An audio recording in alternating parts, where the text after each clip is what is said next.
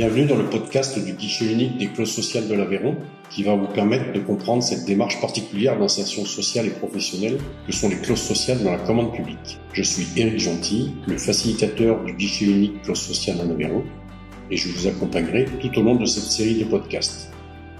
Dans cet épisode, nous allons présenter le métier de facilitateur et de facilitatrice des clauses sociales. Car oui, c'est un métier, certes encore peu connu aujourd'hui, mais c'est un vrai métier. Nous sommes un peu plus de 450 au niveau national. Il y en avait 108 en 2007 et 270 en 2012. Nous allons voir les missions et le rôle tenu par ces personnes dans la mise en œuvre et la gestion de ce dispositif. C'est parti.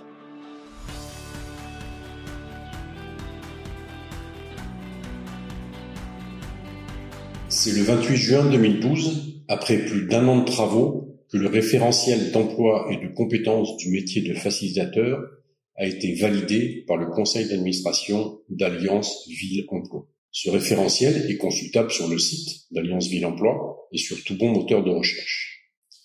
C'est lui qui encore aujourd'hui donne le cadre d'intervention des facilitateurs et facilitatrices.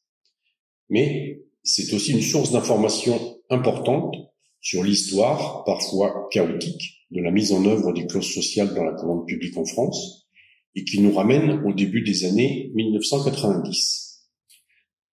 Ce sont donc presque 20 ans de travail et d'évolution politique et législative qui ont façonné les missions et les modalités d'action des facilitateurs et des facilitatrices un peu partout en France pour arriver à ce texte de référence en 2012. Actuellement, une réflexion est en cours au niveau national pour actualiser ce référentiel et prendre en compte les évolutions de ces dix dernières années.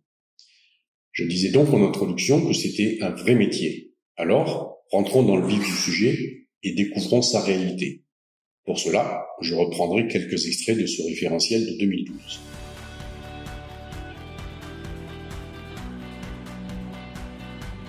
Tout d'abord, la mission principale est de contribuer à la mise en œuvre et au développement des clauses sociales dans la commande publique sur son territoire d'intervention.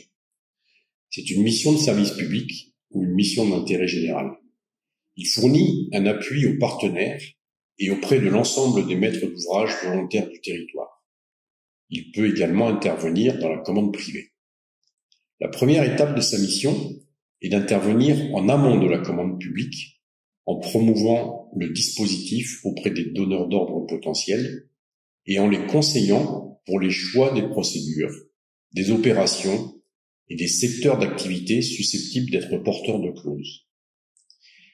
C'est l'étape de la sensibilisation, de l'information auprès des élus et des équipes techniques, des donneurs d'ordre public, mais aussi de la contractualisation via une délibération ou une convention d'accompagnement, et surtout l'étape du rappel de la finalité des clauses sociales.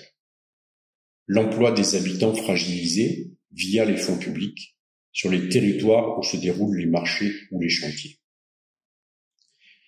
Une seconde étape consiste à travailler au calibrage des heures d'insertion, c'est-à-dire de déterminer à partir du montant financier de chaque marché le nombre d'heures à réaliser et les modalités de mise en place des clauses sociales selon les articles du Code de la commande publique que nous avions présentés dans un épisode précédent.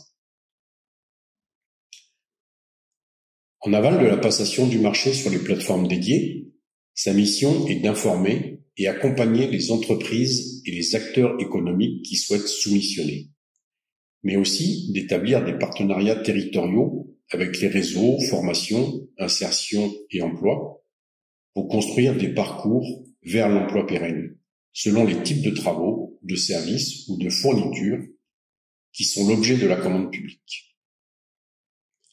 Par la suite, dans la phase d'exécution du marché, il en assure le suivi pour permettre le contrôle et l'évaluation et faire les bilans quantitatifs et qualitatifs de ces actions pour en mesurer leur impact en termes d'emploi.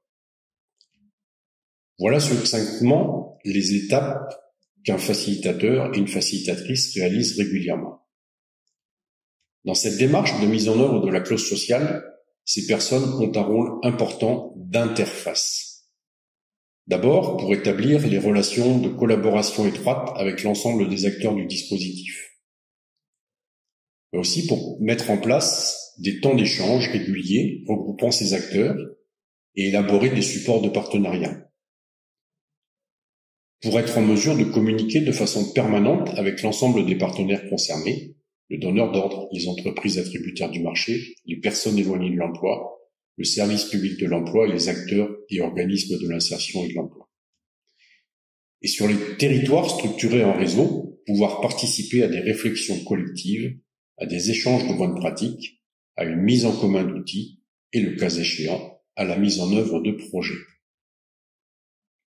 Un exemple d'outil commun pour le suivi, c'est le logiciel national ABC Close, qui permet à chaque structure d'avoir un tableau de bord général lui facilitant la mise en place, le suivi et les bilans de chaque opération à venir, en cours ou réalisée, car il intègre les données nécessaires.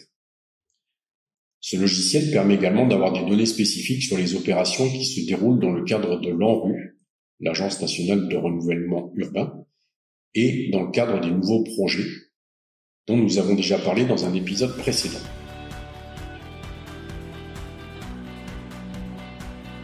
Mais qui sont les employeurs de ces facilitateurs et facilitatrices?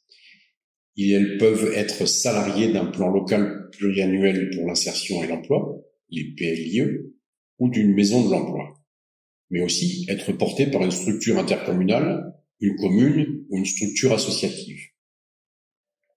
Certains conseils généraux ou conseils régionaux ont recruté des chargés de mission qui travaillent en liaison avec les facilitateurs de leur territoire. Au sein de leur institution, ils ont la responsabilité d'inscrire les clauses sociales dans les marchés. Ils confient ensuite l'exécution et le suivi de la clause aux facilitateurs du territoire du lieu d'exécution du marché. En agissant de la sorte, les conseils généraux ou les conseils régionaux contribuent efficacement à la mise en place dans ce territoire du guichet territorial unique et partenarial, comme celui de l'Aveyron depuis 2019 par exemple. Et donc, leur territoire d'intervention dépendent bien évidemment de leur employeur et ou de leur service. Vous trouverez facilement leur nom, leur structure et leurs coordonnées sur le site internet d'Alliance Ville Emploi. Et vous pourrez également y découvrir les savoirs, savoir-être et savoir-faire identifiés pour exercer ce métier et les informations complémentaires qui vous permettront de mieux comprendre le rôle et la place que tient un facilitateur ou une facilitatrice dans la réussite de la mise en œuvre des clauses sociales sur un territoire.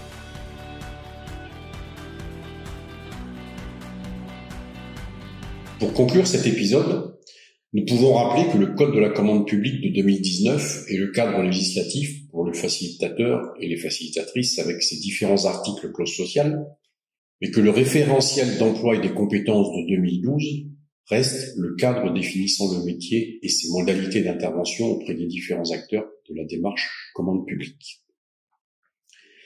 C'est une utilisation concertée et ciblée des articles clauses sociales selon les besoins à satisfaire qui va favoriser les impacts positifs en termes d'emploi et d'insertion via la commande publique mais c'est aussi une participation anticipée des facilitateurs par les d'ordre et concertée avec les équipes techniques que les clauses sociales se mettront en place et se développeront sur les territoires. Sans ces femmes et ces hommes exerçant ce métier, peu connu aujourd'hui, sans l'engagement des élus qui soutiennent ce dispositif, les clauses sociales ne seraient pas ce qu'elles sont en 2021. La formation et la professionnalisation le renforcement des financements pour assurer la pérennité des structures porteuses et des missions des facilitateurs et des facilitatrices doivent permettre la reconnaissance de ce métier au service de l'emploi des habitants et du développement socio-économique des territoires concernés. Voilà, le prochain épisode sera consacré aux entreprises et acteurs économiques et sociaux qui sont un des maillons sans lequel une partie importante des clauses ne pourrait se concrétiser.